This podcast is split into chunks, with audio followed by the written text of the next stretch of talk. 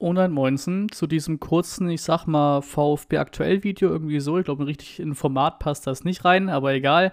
Äh, wir haben so ein paar erste ja, Kadergeschichten plus auch generell so ein paar Neuigkeiten, sage ich mal, einfach für die neue Saison dann eben auch in der Hinsicht. Ähm, Nummer eins, ich sag mal, die größte News hier, äh, die auch am aktuellsten ist, ist das von Tomasz, Kulibali und Aidonis. Das ist, glaube ich, alles nichts, was überraschend kommt. Ähm, Aidonis wird der Vertrag nicht verlängert im Sommer, wurde glaube ich auch schon vor Ewigkeiten berichtet, hat nie offiziell, jetzt ist es offiziell. Äh, bei Tomasch wird die Kaufoption, die ja irgendwie bei 14, 15 Millionen war, auch nicht gezogen. Das war auch schon so klar. Gibt es mittlerweile auch schon Gerüchte um ähm, ja, vielleicht VfL Wolfsburg, ähm, die auch, glaube die Summe noch drücken wollen, weil Sporting Lissabon weiter 15 Millionen will und sowas werden wir halt im Leben nie zahlen. Ähm, und Kulibali ähm, wird der Vertrag auch nicht äh, verlängert. Wir können ja mal kurz auf die Spieler eingehen, äh, bevor wir vielleicht auch kurz zu den Wohlgemutsstatements kommen. Aidonis, ohne da jetzt irgendwie böse klingen zu wollen, aber war irgendwie klar. War, glaube ich, offiziell dann noch im Profikader, aber viel VfB 2 bei uns diese Saison keine einzige Spielminute bekommen beim VfB 1, sage ich mal. Ähm, generell sich nie durchsetzen können so richtig. Immer wieder auch der Leihgeschäft zu Dresden, wo es aber auch nicht so besonders lief.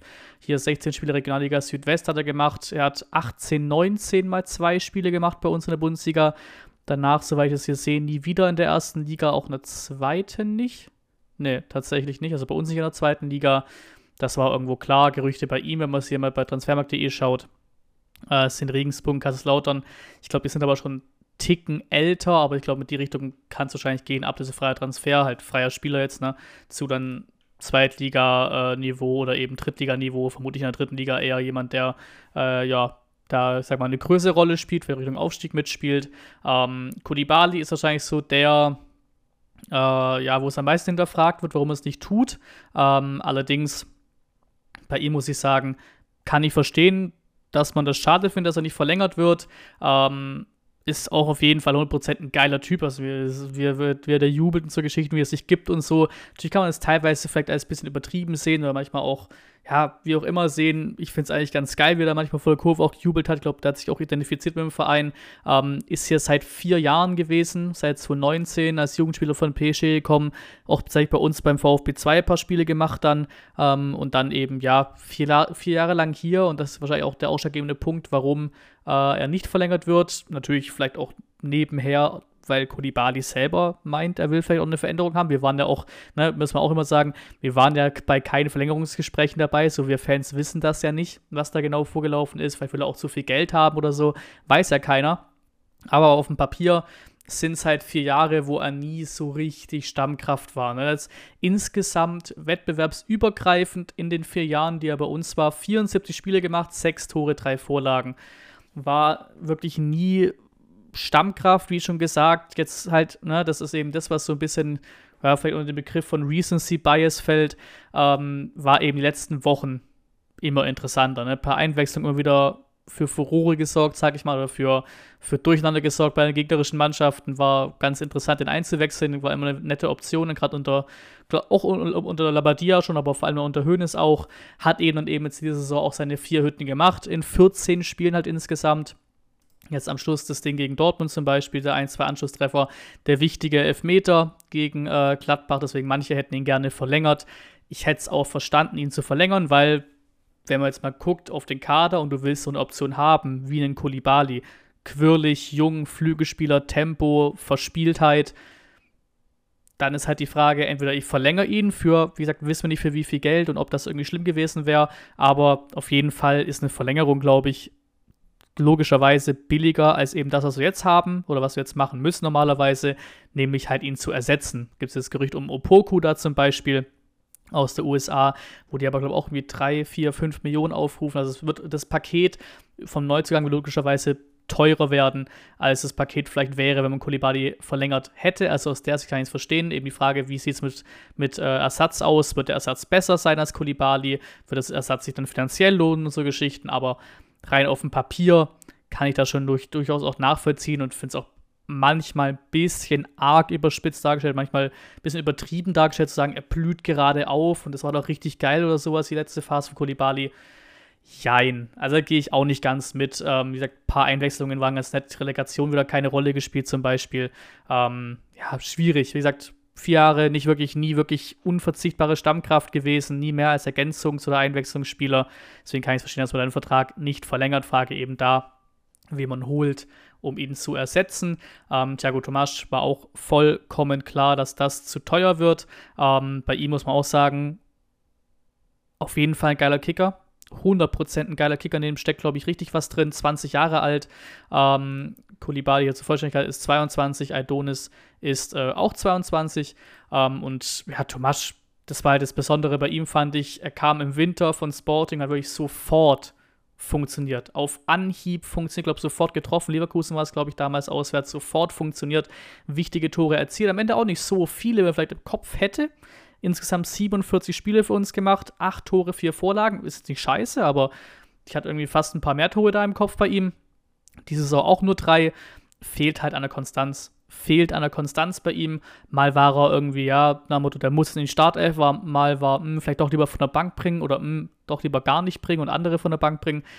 Die Konstanz hat halt bei Tomasch gefehlt, aber sonst steckt da einiges in ihm drin. Wie gesagt, noch saujung mit 20 auch. Äh, die Kohle ist halt zu viel. Eine weitere Ausleihe war wohl nicht drin. Ähm, Tomasch hat ja auch, glaube ich, Aussagen getätigt, dass er gerne bei Sporting versuchen würde, sich durchzusetzen. Dem scheint dann irgendwie auch nicht so ganz so, wenn das Wolfsburg-Gerücht stimmen sollte. Ähm, aber ja, außer der ist mit Sporting, die krass runterverhandeln können, wo danach ja auch nicht aus, wenn die weiterhin bei Wolfsburg ihre 15 Millionen oder sowas haben wollen, ist das einfach nicht stemmbar. So ein Tomasch vielleicht mitnehmen für, keine Ahnung, 5, 6, 7 Millionen, okay. Aber das wird wohl nicht drin gewesen sein. Wolfsburg hat wahrscheinlich auch in der Hinsicht mehr Kohle und auch mehr Gehalten so zu bieten. Mal gucken, ob das wirklich passiert. Ne? Es hat das aktuelles Gerücht dazu. Ähm, schade, dass Tomasch geht. Eigentlich ganz cooler Spieler, aber einfach zu teuer, das Gesamtpaket. Ähm, ja, wohlgemerkt dazu, zu Adonis natürlich nicht so viele Worte gefunden, ne, im Nachwuchsbereich gewesen, oder 21 im Profikader und alles Gute für die Zukunft. Ähm, wohlgemut genau eben das auch gesagt bei Tomasch, vereinbarte Kaufoption nicht aktiviert, ähm, in erster Linie finanzielle Hintergründe, sportlicher Sicht war er wichtiger Spieler und so Geschichten und wünschen ihm viel Spaß, äh, viel Spaß, wünschen ihm alles Gute ähm, beim nächsten Karriereschritt. Kulibali sind sie echt auch gar nicht so unbedingt viel auf irgendwie keine Ahnung, die werden jetzt natürlich keine Vertragsgespräche öf öffentlich machen oder so, aber die sind gar nicht so tief reingegangen ins Thema. Auch er hat der Vertrag gehabt und wir haben uns deswegen entschieden, nicht zu verlängern. Überhaupt nicht reingegangen. Haben nur gesagt, yo, war vier Jahre hier, ähm, vom Nachwuchsspieler zum gestandenen Profi geworden, in der Schlussphase der vergangenen Saison in schwieriger Situation mit verwandelten Elfmeter gegen Gladbach Verantwortung für die Mannschaft übernommen. Nicht nur dafür danken wir ihm herzlich und wünschen ihm viel Erfolg bei seinem neuen Club. Also da kam auch kein Satz in Richtung irgendwie, wir haben uns deswegen nicht entschieden, mit ihm zu verlängern oder sowas.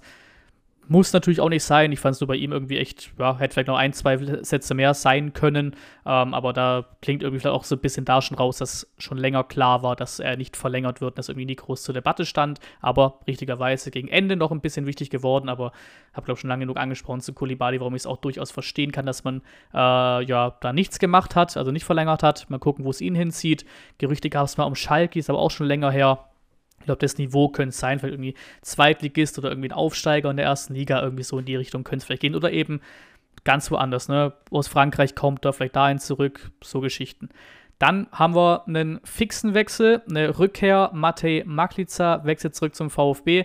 Den hatten wir im Winter, ähm, also im November 2021 oder sein äh, Debüt gefeiert bei uns und dann in dem äh, Wintertransferfenster ist er dann in die Schweiz zu St. Gallen. Ähm, Im Sommer dann haben sie ihn fest verpflichtet nach der Laie und dann war es äh, jetzt wirklich scheinbar, ich würde euch anlügen, wenn ich Ahnung von Schweizer Fußball hätte, aber scheinbar wirklich ein sehr, sehr wichtiger Mann, auch von St. Gallen-Fans auf Twitter ein bisschen gelesen. Ein wichtiger Mann, Konstante hinten drin, sich ordentlich entwickelt. Und nun, nach 52 Pflichtspielen und vier Toren bei St. Gallen, kommt er zurück, weil eingebaut, also von damals noch Missland hat dann der Transfer ähm, oder das eingebaut in den Transfer, wie auch immer, ähm, war eine Rückkaufoption eingebaut, die ist scheinbar bei 450.000, 24 Jahre alt ist der Kroate.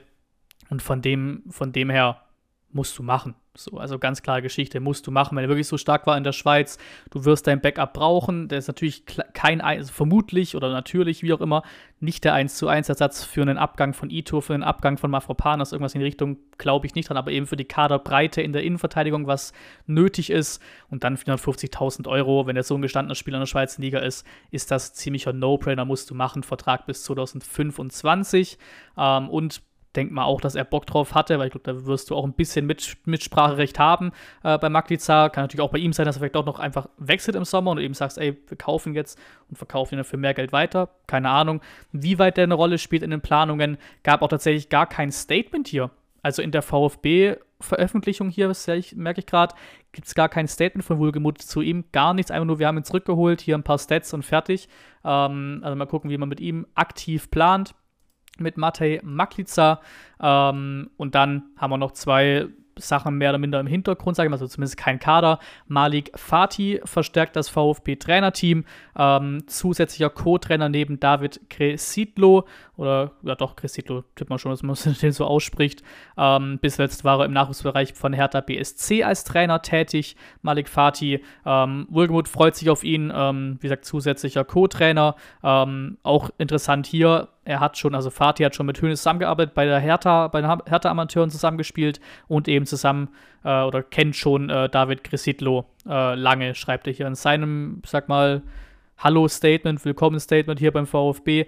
Ähm, und deswegen klingt das nach einer, nach einer runden Nummer, was man auch so alles online liest. Sollte das, glaube ich, schon fit gehen oder eine gute Idee sein, ihn zu holen. Ähm, und hier, wohlgemut, holt Scouting-Experte von Manchester United, das glaube ich noch nicht offiziell also zumindest vom VfB nicht, von, von Stuttgart Nachrichten habe ich das hier, aber ich glaube, der VfB hat noch nicht offiziell dazu kommuniziert. Ähm, 31 Jahre alt, Andreas Hermann kommt, neuer Experte kommt, ähm, seit 2013 gearbeitet bei äh, United und äh, ergänzt das Stuttgarter Scouting-Team und da auch so Sachen, die ich gar nicht so groß mitbekommen, aber hier mal auch mit reinnehmen. Ähm, um Markus Lösch, der ist dabei und zuletzt nahmen die Schwaben bereits Marian Kovacevic von Kickers Offenbach, Thomas Henning von Paderborn, das hat man so ein bisschen mitbekommen, glaube ich, das war der Kollege, und Stefan Brandenburger von Wolfsburg unter Vertrag genommen. Also auch so Themen, vielleicht so Themen im Bereich oder so, so Bereiche beim VfB, man nicht so groß im Kopf hat, vielleicht. Ähm, aber unser Scouting-Bereich stellt sich wohl größer auf gerade und er beginnt wohl zum 1. Juli seine Arbeit in Stuttgart, der gute Scouting-Experte, ehemalig dann von Manchester United. Und dann würde ich sagen, Lasst mir gerne eure Meinung zu den ganzen Veränderungen beim VfB da. Natürlich jetzt nicht die, die weltbewegenden Veränderungen, aber ey, wir haben schon mal drei Abgänge, wir haben einen Neuzugang, wir haben einen neuen Co-Trainer, also fand ich auf jeden Fall mal interessant genug, um das hier reinzupacken in ein kurzes äh, Video für euch. Sagt vor allem wahrscheinlich zu Kodibali äh, ja, unterschiedlichste Meinungen, ähm, aber gerne eure Meinung dazu lassen, äh, was wir so gemacht haben mit den drei Abgängen, mit Maglica als, als, als Rückkehrer zum Beispiel, die, glaube ich, vor allem am interessantesten. Würde ich sagen, vielen Dank fürs Zuschauen und bis zum nächsten Mal.